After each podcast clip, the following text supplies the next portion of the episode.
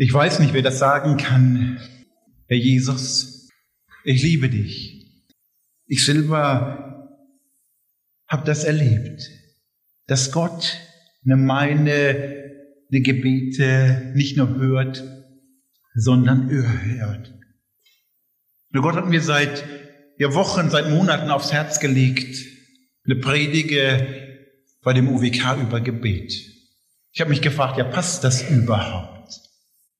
Ich denke, es gibt viele Menschen, die lügen. Die lügen und betrügen, dass sich die Balken biegen.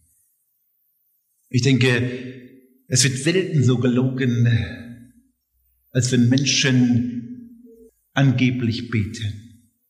Wenn man heute Morgen in den verschiedenen Gottesdiensten geht, der unterschiedlichsten Kirchen und Gemeinden, wie wird das Vaterunser heruntergerasselt und Gott wird eigentlich belogen und betrogen. Es ist den Menschen bewusst, ne, was sie da tun. Im Gebet ne, geht es um die Liebe Gottes. Aber im Gebet ne, geht es auch um Leben oder Tod. Ich möchte dazu eine kleine Anekdote weitergeben.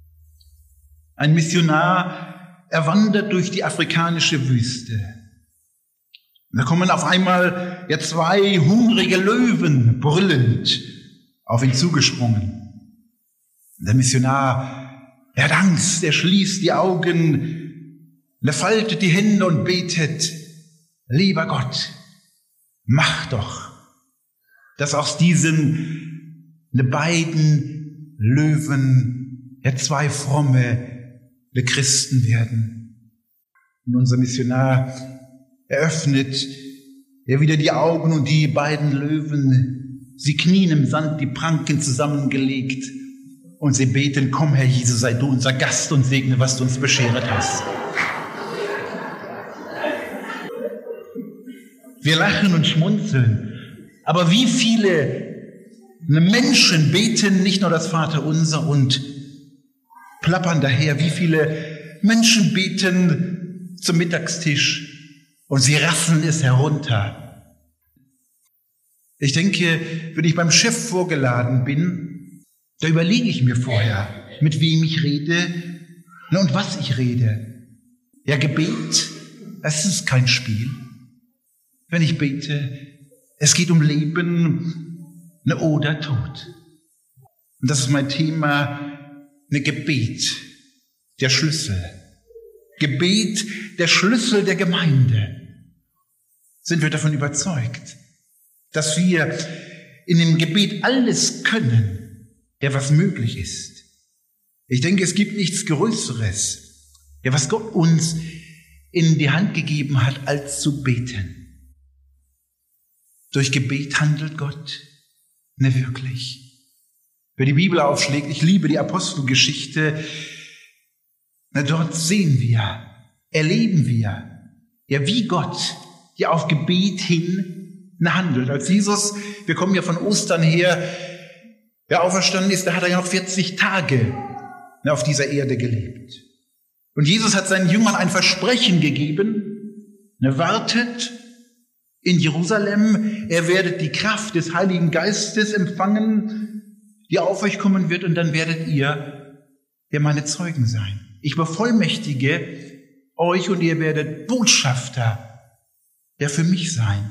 Unterwegs, um die großen Taten Gottes mit zu verkündigen. Was taten die Jünger? Die Jünger, wir lesen das in Apostelgeschichte Kapitel 1, sie kehrten zurück. Als Jesus dann in den Himmel aufgefahren war und sie machten Folgendes. Ich lese diese Verse Apostelgeschichte 1 ab Vers 12. Sie kehrten zurück nach Jerusalem von dem Berg, welcher Ölberg heißt, der nahe bei Jerusalem ist, einen Sabbatweg entfernt. Und als sie hineingekommen waren, stiegen sie hinauf in den Obersaal, wo sie sich aufzuhalten pflegten. Sowohl Petrus als Johannes Jakobus, Andreas, Philippus, Thomas, Bartholomäus, Matthäus, Jakobus, der Sohn des Alpheus und Simon, der Eiferer und Judas, der Sohn des Jakobus und diese alle verharrten einmütig im Gebet mit einigen Frauen und Maria, der Mutter Jesu und mit seinen Brüdern. Und in diesen Tagen stand Petrus in der Mitte der Brüder auf und sprach, es war etwa eine Menge von 120 Personen zusammen. Die Jünger, die Frauen, hatten nichts Besseres zu tun, als Jesus auferstanden war in den Himmel, in die unsichtbare Welt eingegangen ist, als er zusammenzuhocken und zu beten. 120 Leute. Und ich denke, sie saßen jeden Tag zusammen und beteten. Und ihr Lieben, stellt euch das mal vor. Was würde passieren, was würde sich bewegen, wenn jeden Tag 120 Personen hier zusammenkommen und Gott anbeten, Gott bitten, dass er etwas bewegen möchte in unserem Land. Wenn 120 Personen, wir sind mehr als 120, wir haben ungefähr ja, knapp 200 Gemeindeglieder, viele Freunde und Gäste, wenn sie kommen würden ich denke, wir können es nicht beschreiben, nicht bemessen, wie Gott hier handeln würde, was Gott bewegen würde. Gebet, der Schlüssel der Gemeinde, davon bin ich zutiefst überzeugt. Andere vor mir haben diesen Schlüssel schon lange gefunden. Und Gott hat mir immer wieder gesagt, hier, da liegt der Schlüssel.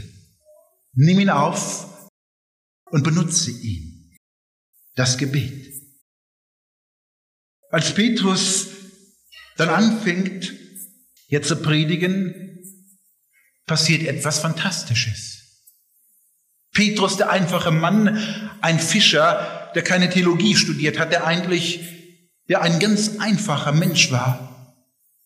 Er wird gepackt mit den anderen Jüngern von Gottes Geist er fängt an zu predigen, einfachen, schlichten Worten, und es bekehren sich an diesem Tag eine 3000 Leute. Ich weiß nicht, wie groß dein Dorf ist, wo du wohnst, oder dein Ortsteil, der Stadtteil. Aber 3000 Menschen bekehren sich zu Jesus. Wie fing das Ganze an?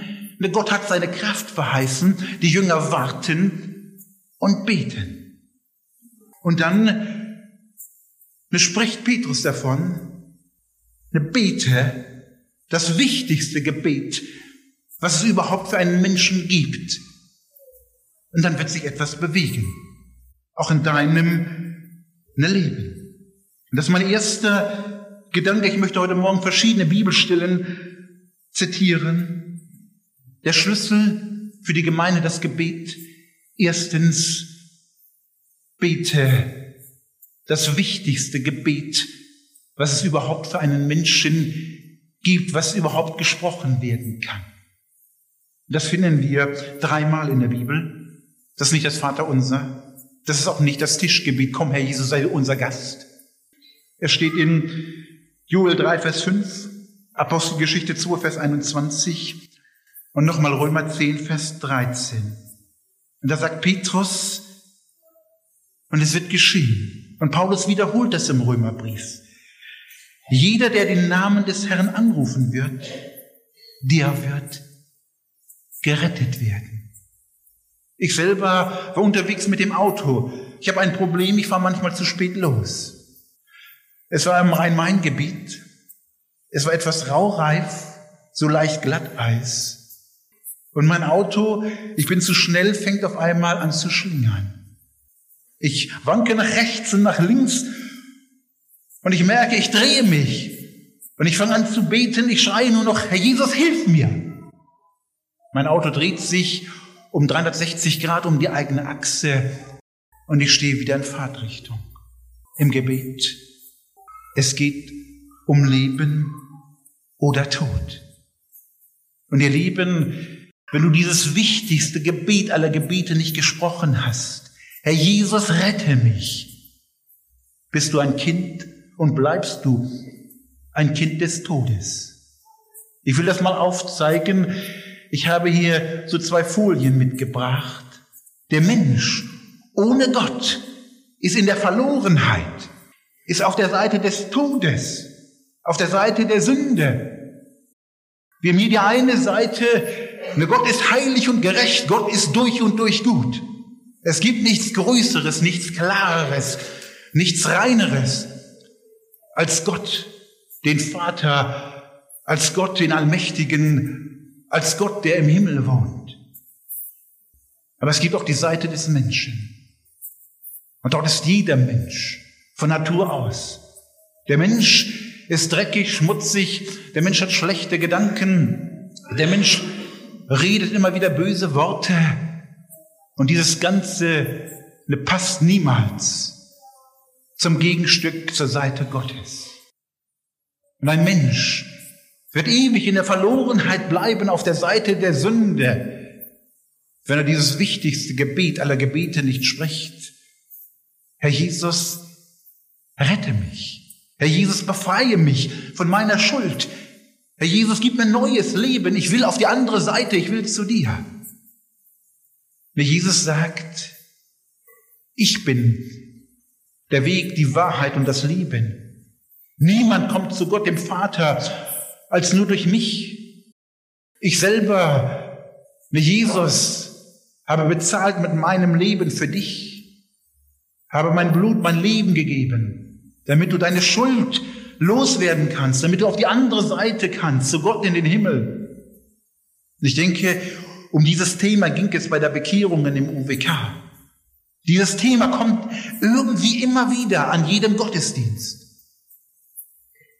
Das ist der Dreh- und Angelpunkt. Das wichtigste Gebet, was ein Mensch sprechen muss, um gerettet werden. Um gerettet zu werden ja, für die neue Welt Gottes. Für den Himmel. Als Petrus predigte, da drang es den Leuten durchs Herz. Und die Leute fragten, ja, was muss ich tun? Was müssen wir machen, Petrus? Und Petrus sagte ihnen, lasst euch retten aus eurer Verkehrtheit. Ne, bete das wichtigste Gebet, was es gibt. Herr Jesus Christus, vergib mir meine Schuld, rette mich. Ich will zu dir auf die andere Seite, weg von der Sünde, in die Herrlichkeit, in die Gegenwart Gottes. Dieses ist das wichtigste Gebet, was ein Mensch tun muss, um gerettet zu werden. Meine Frage ist, wenn hier heute Morgen jemand unter uns sitzt, der dieses Gebet noch nie gesprochen hat, heute ist eine Gelegenheit. Du kannst nach dem Gottesdienst einfach zurückbleiben. Wir wollen dir gerne weiterhelfen, dass du dieses grundlegende Gebet in deinem Leben sprichst, Herr Jesus, komm in mein Leben, vergib mir. Du sollst mein Alles sein. Du sollst die Nummer eins sein im Leben. Ich will weg von meiner Schuld, Reinigung haben auf die andere Seite. Ich habe von einem Missionar gehört aus Spanien. Er wurde befragt, ja, wie er zum Glauben gekommen ist, wie er sich bekehrt hat. Und dieser Missionar sagte, es geschah zwischen Himmel und Erde. Ich bin Fallschirmspringer. Und eines Tages, als ich absprang von mehrere tausend Meter Höhe, öffnete mein Fallschirm sich nicht. Und ich fing an zu beten, Gott hilf mir! Und in immer rasender Geschwindigkeit raste ich dem Erdboden immer näher. Und auf einmal geschah das Wunder. Mein Fallschirm öffnete sich und ich wurde gerettet vom leiblichen Tod. Aber das hatte Konsequenzen. Bei der nächsten Gelegenheit, bei der nächsten Predigt ging ich zu Gott, habe zu Jesus gebetet. Herr Jesus, ich komme zu dir. Ich will mich bekehren, rette du mich. Du sollst mein Ein und alles werden. Hier hast du mein Leben, hier hast du mein Herz. Das Wichtigste Gebet, was es für einen Menschen gibt. Ich lade dich ein. Du kannst es heute sprechen, wie gut, dass es Menschen gab, die mir weitergeholfen haben, die für mich gebetet haben. Okay, wenn du auf die andere Seite bei Jesus bist, wir können die Folie ausmachen. Es geht weiter. Gebet der Schlüssel für die Gemeinde. Mein zweiter Gedanke, wenn du zu Jesus gehörst, bist du ein gereinigtes Gefäß. In Johannes Kapitel 15 lesen wir, und das gilt für jeden Christen. Da heißt es, Jesus spricht hier von dem Weinstock, hier von den Reben. Johannes Kapitel 15, Vers 2 und 7. Da hören wir Jesus sprechen, jede Rebe an mir, die nicht Frucht bringt, die nimmt er weg. Und jede, die Frucht bringt, die reinigt er, dass sie mehr Frucht bringe. Wenn ihr in mir bleibt und meine Worte in euch bleiben, so werdet ihr bitten, was ihr wollt. Und es wird euch geschehen. Meine Frage, wenn du auf die andere Seite gegangen bist, vielleicht schon seit vielen Jahren, wenn du zu Jesus gehörst, bist du drin in diesem Reinigungsprozess. Wie Jesus sagt, dass wir ja Frucht bringen sollen. Dass unser Leben eine Friede, Freude, Liebe ausstrahlen soll. Aber das geht durch einen täglichen Prozess der Reinigung. Bei vielen Christen ist einfach keine Gebetserhörung möglich. Eben weil sie schmutzig sind. Ein dreckiges, schmutziges Werkzeug, was Gott nicht gebrauchen kann. Jesus sagt ja, wenn ihr in mir bleibt, wenn ihr euch reinigen lasst, werdet ihr bitten, was ihr wollt. Und ich werde es euch geben. Im Jakobusbrief, der Kapitel 5, Vers 16 lesen wir, er bekennet einander die Sünden und betet füreinander, damit ihr geheilt werdet. Denn viel vermag eines gerechten Gebet in seiner Wirkung. Wie weh tat es mir, als Gott mir sagte, er gehe in die Seelsorge. Er bekenne deine Schuld vor einem Menschen, die dich drückt. Mir schlotterten die Knie, das Herz klopfte. Aber als ich mich aufmachte, meine Schuld bekannte, begann ein Reinigungsprozess in meinem Herzen. Und die Verheißung Gottes werden eintreten. Wenn du dich reinigen lässt, wer seine Sünde bekennt und lässt, dem wird es gelingen. Und Gott gibt dir die Verheißung, ja, wenn ihr in mir bleibt, ihr werdet bitten, was ihr wollt. Und es wird geschehen. Ist Gott ein Lügner? Oder ein Betrüger. Ich habe erfahren, eine Gottes Verheißungen treten ein. Gebet der Schlüssel für die Gemeinde. Gott erwartet aber auch drittens das Gebet des Glaubens. Glaube ich eine Gott überhaupt, um was ich bete? Wie viele Menschen verhalten sich wie die eine Frau, die Probleme hatte? Sie hatte keinen Führerschein, sie konnte nicht Fahrrad fahren, sie ging zu Fuß. Aber auf dem Weg in die nächste eine Stadt war ein hoher Berg jedes Mal zu bewältigen. Die Frau fing an zu beten, ja Gott, nimm diesen Berg hinweg. Abends betete sie und morgen schaute sie aus dem Fenster und der Berg war immer noch da. Und die Frau sagte, ja Gott, habe ich doch gleich gesagt, dass du das Gebet nicht erhörst, dass du das nicht kannst. Meine Frage ist, glaubst du das, was du betest? Glaube ich, dass Gott mir das gibt, worum ich bitte? Matthäus 21, Vers 21 und 22 lesen wir, es sind nicht meine Worte, es ist Wort ne Gottes. Da kommt Jesus an einem Feigenbaum vorbei. Und Jesus möchte gerne Feigen essen, aber er findet keine Frucht. Und Jesus sagt, auf diesem Feigenbaum sei nie wieder Frucht zu finden. Und sogleich verdorrte der Feigenbaum. Und als die Jünger das sagen, sahen, verwunderten sie sich, dass der Feigenbaum so schnell verdorrte. Und Jesus antwortete und sprach zu ihnen, wahrlich, wahrlich, ich sage euch, wenn ihr Glauben habt und nicht zweifelt, so werdet ihr nicht allein das mit dem Feigenbaum Geschehene tun, sondern wenn auch zu diesem Berg ihr sagen werdet, hebe dich empor und wirf dich ins Meer, so wird es geschehen. Und alles, was immer ihr im Gebet glaubend begehrt, werdet ihr empfangen.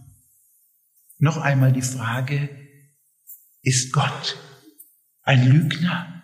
Ist Gott ein Betrügner? Betrüger? Hält Gott uns zum Narren? Wenn Gott hier sagt, ja bittet, so wird euch gegeben, ne suchet, so werdet ihr ne finden, klopfet an, so wird euch aufgetan, denn jeder Bittende empfängt, jeder Suchende findet und dem Anklopfenden wird aufgetan werden, dann ist das wahr. Ich selber habe das in meinem Leben erlebt.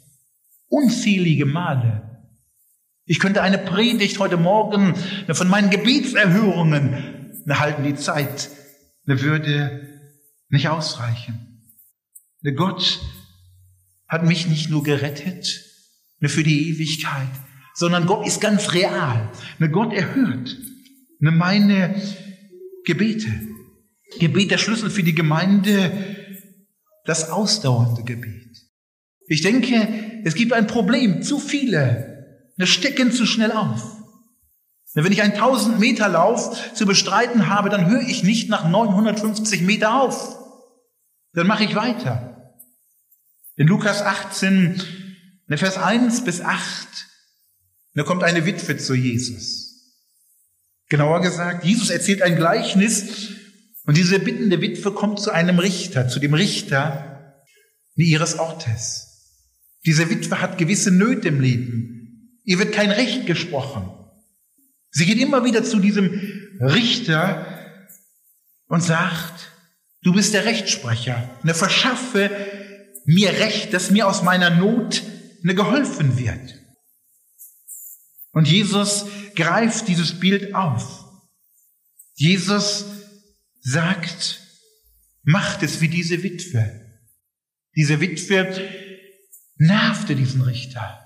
Sie ging diesem Mann, der Recht sprach, auf den Keks. Immer wieder kam sie angekleckert mit ihren Anliegen. Und endlich begriff dieser Staatsdiener, dieser Richter ein und verschaffte dieser Witwe Recht. Und Gott sagt dann, durch Jesus sollte Gott das Recht seiner Auserwählten nicht ausführen, die Tag und Nacht zu ihm schreien. Vielleicht haben wir etwas vergessen. Hier steht die Tag und Nacht zu ihm schreien. Oft machen wir es mit Gott. Er wird bedient wie ein Automat, oben Geld rein, unten ziehen wir raus, ja, was wir haben wollen. Das ausdauernde Gebet ist gefragt. In 1. Thessalonicher 5 bis 16 oder ja, 1. Thessalonicher 5, 15 bis 19 lesen wir, seht zu, dass niemand anderem Böses mit Bösem vergelte, sondern strebt alle Zeit dem Guten nach. Seid gegeneinander freundlich. Freut euch alle Zeit, bietet unablässig. Saget Dank in allem. Denn dies ist der Wille Gottes in Christus Jesus für euch. Den Geist löschet nicht aus. Betet alle Zeit mit Bitten und Flehen. Auch für mich bittet Paulus die Gemeinden. Betet ohne Aufhören. Betet Tag und Nacht. Ne, betet ohne Unterlass. Seid nun wach alle Zeit. Bleibt dran. Betet, dass Gottes Arm etwas bewegt. Die Witwe im Lukas-Evangelium, sie blieb dran. Sie schrie zu diesem Richter. Und Gott ermutigt uns. Ja, bleibt dran, steckt nicht auf. Nicht nach 950 Meter. Und ich denke, der Gott erhört unser Gebet, unser Schein. Ein fünfter Gedanke, Gebet der Schlüssel für die Gemeinde, das gemeinsame Gebet. Ich weiß, dass ich selber viel zu schwach bin.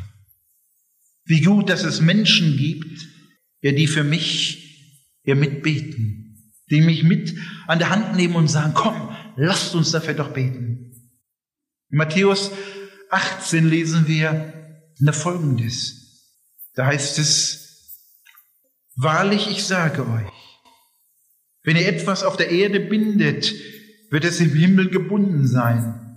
Und wenn ihr etwas auf der Erde löst, wird es im Himmel gelöst sein. Wiederum sage ich euch, wenn zwei von euch auf der Erde übereinkommen in irgendeiner Sache, um sie zu erbitten, so wird sie ihnen werden. Von meinem Vater, der in den Himmeln ist. Denn wo zwei oder drei in meinem Namen versammelt sind, in meinem Namen, da bin ich in ihrer Mitte.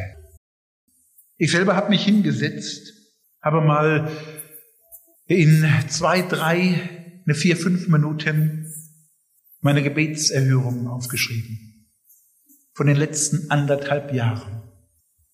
Und ich bin auf 40 Gebetserhörungen, auf 40 Geschenke gestoßen. Für manche bete ich 20 Jahre, für manche 15, für manche waren es vier, für manche zwei Jahre, für manche ein Jahr. Ich habe mich gefragt, ja Gott, na warum hast du manche Dinge nicht so lange erhört? Ich möchte euch bitten, Mut machen. Bleibt dran. Hört nicht auf zu beten. Ne Gott ergibt. Er gibt gern und reichlich. Gott ist doch keiner, der leere Versprechungen macht. Und bete gemeinsam mit jemandem. Ich könnte eine lange Predigt halten über meine Gebetserhörungen. Ich möchte nur ein paar Gedanken weitergeben. Wie ist es, wenn du vier Jahre in die Wüste geführt wirst, keinen inneren Frieden hast und du betest jeden Tag, alleine mit deiner Frau und auf einmal nach vier Jahren setzt Gott etwas in Bewegung. Ist das ein Traum? Ist das Einbildung? Für mich eine ganz klare Gebetserhörung. Dass Gott mir eine neue Berufung schenkt. Dass Gott uns ein Haus schenkt. Dass Gott uns eine Gemeinde geschenkt hat, wo wir zu Hause sind, wo wir uns wohlfühlen. Wie ist es, wenn die Schmerzen plagen? Eine zwei Jahre lang. Du betest jeden Tag. Und nach zwei Jahren auf einmal sind sie weg. Gott hat Gebete erhört. Oder wie ist es, wenn du nicht schlafen kannst? Du betest und auf einmal schläfst du ja wie ein Murmeltier. Ne Gott, er hört Gebete. Oder wenn du betest, Herr Gott, berühre mein Herz. Ne schenke mir deine Liebe. Ihr hört Gott Gebet. Ich selber habe es am eigenen Leibe erfahren. Na, Gott gibt so gerne. Na, Gott gibt reichlich. Oder wenn du erlebst, dass du Menschen zu Jesus führen darfst.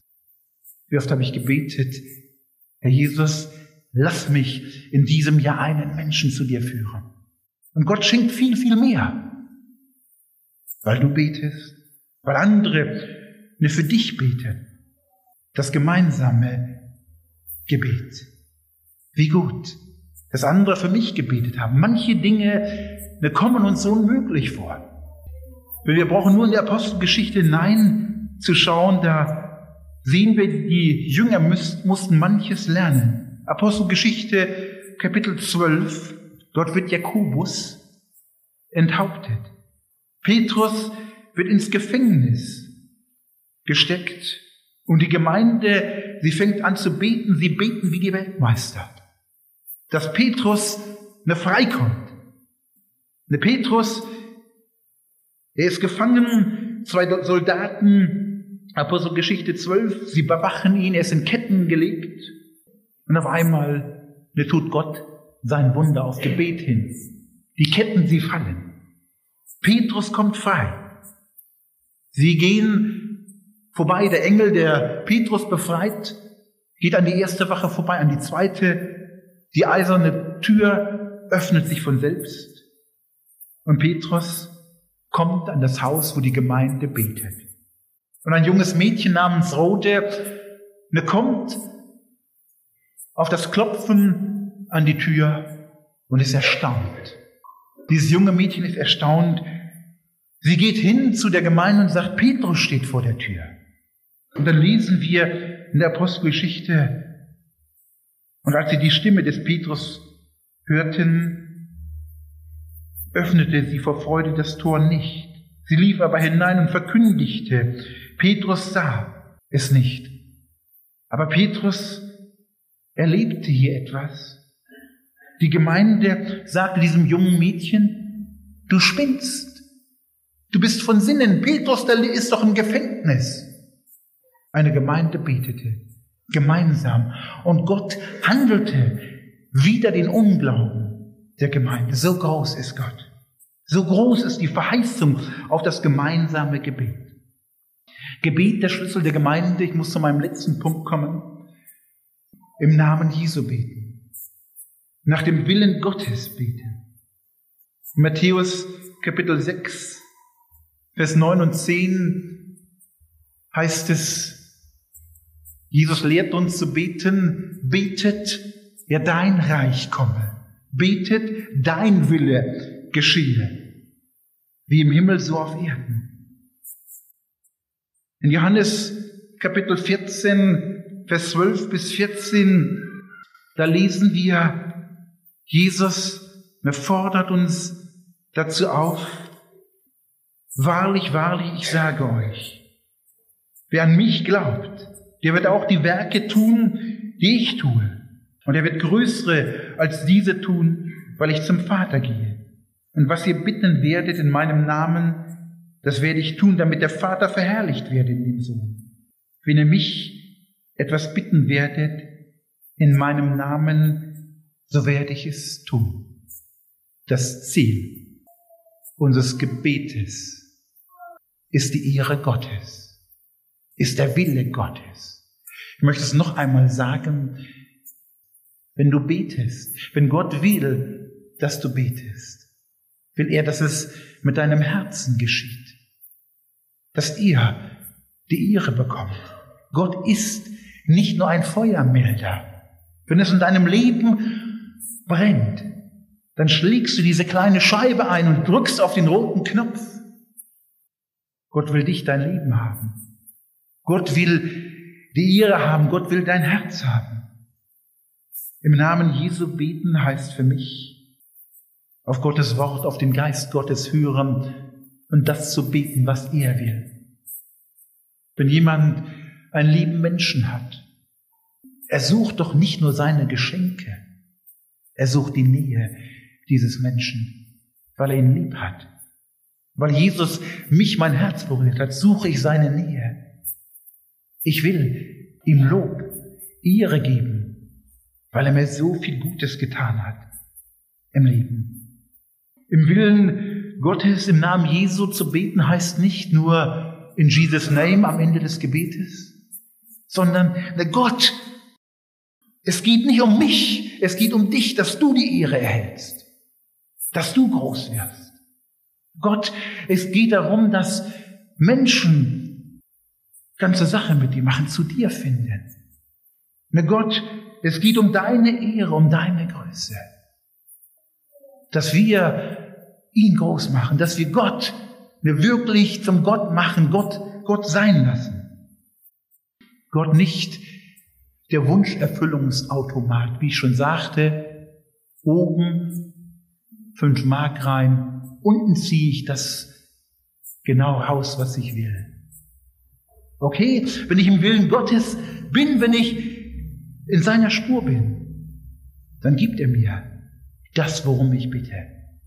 Aber oft habe ich einen verschleierten Blick zu Gott und ich bete das Falsche.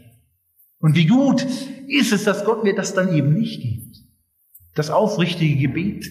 Er sucht nicht in erster Linie die Gaben, sondern den Geber der Gaben. Das will ich lernen. Wenn meine eine Tochter zu mir kommt und sagt, Papa, kauf mir ein Eis für 20 Mark. Ich werde es nicht tun. weil das nicht gut ist für meine Tochter. Ich selber muss etwas gestehen. Auch ich als Christ habe eine Phase gehabt, wo ich Lotto gespielt habe. Ja, das kann man als Christ machen. Aber ich selber will auch keinen verurteilen, der so etwas macht. Aber wie viele, wir können dann nicht damit umgehen, wenn sie auf einmal ja zu viel haben. Manche nehmen sich's von selber. Ne, Gott teilt mir genau das zu, was ich brauche. Ich nehme mir nichts von selber. Ne, Gott, er gibt nicht zu viel, er gibt nicht zu wenig. Ne, Gott soll die Ehre erhalten.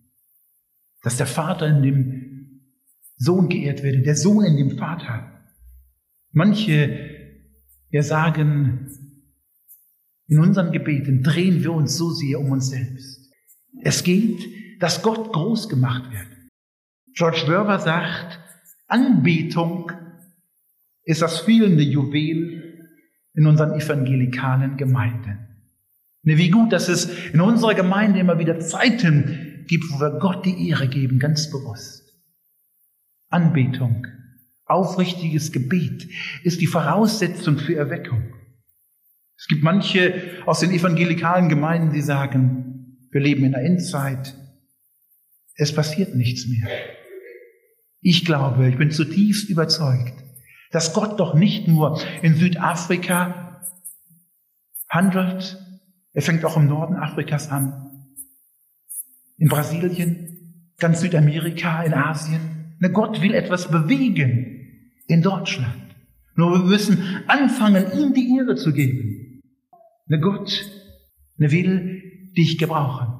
Ich habe oft gebetet in meinem Leben, Herr Jesus, mache mich zu einem Verkündiger, zu einem Evangelisten, wenn es sein kann, zu einem Erweckungsprediger. Ich habe ein kleines Gebetsbuch. Seit einigen Monaten steht dort drin. Herr Jesus, mache mich zu einem Beter. Gebet, der Schlüssel für die Gemeinde. Gebet, der Schlüssel für dein Leben. Willst du Gott in deinem Leben? Das ist die eine Frage. Ich möchte schließen mit 2. Chronik, eine 7, Vers 14. Dort hören wir, wenn mein Volk, über dem mein Name ausgerufen ist, sich demütigt und sie beten und suchen mein Angesicht und kehren um von ihren bösen Wegen, dann werde ich vom Himmel her hören und ihre Sünden vergeben und ihr Land heilen. Vielleicht bist du der Mann oder die Frau, der Junge oder das Mädchen, den Gott zum Beter, zur Beterin machen will. Lass dir das Wichtigste, das Größte, was Gott uns in die Hand gegeben hat, nicht entgehen. Ich wünsche dir, dass du das wichtigste Gebet, und du sprichst in deinem Leben, wenn du es noch nicht getan hast. Herr Jesus, rette mich. Und wenn du Mut hast, dass du betest, dass du über dich beten lässt, auch dazu möchte ich einladen. Ich will gerne für dich beten, dass Gott dich zum Beter, zur Beterin macht. Amen.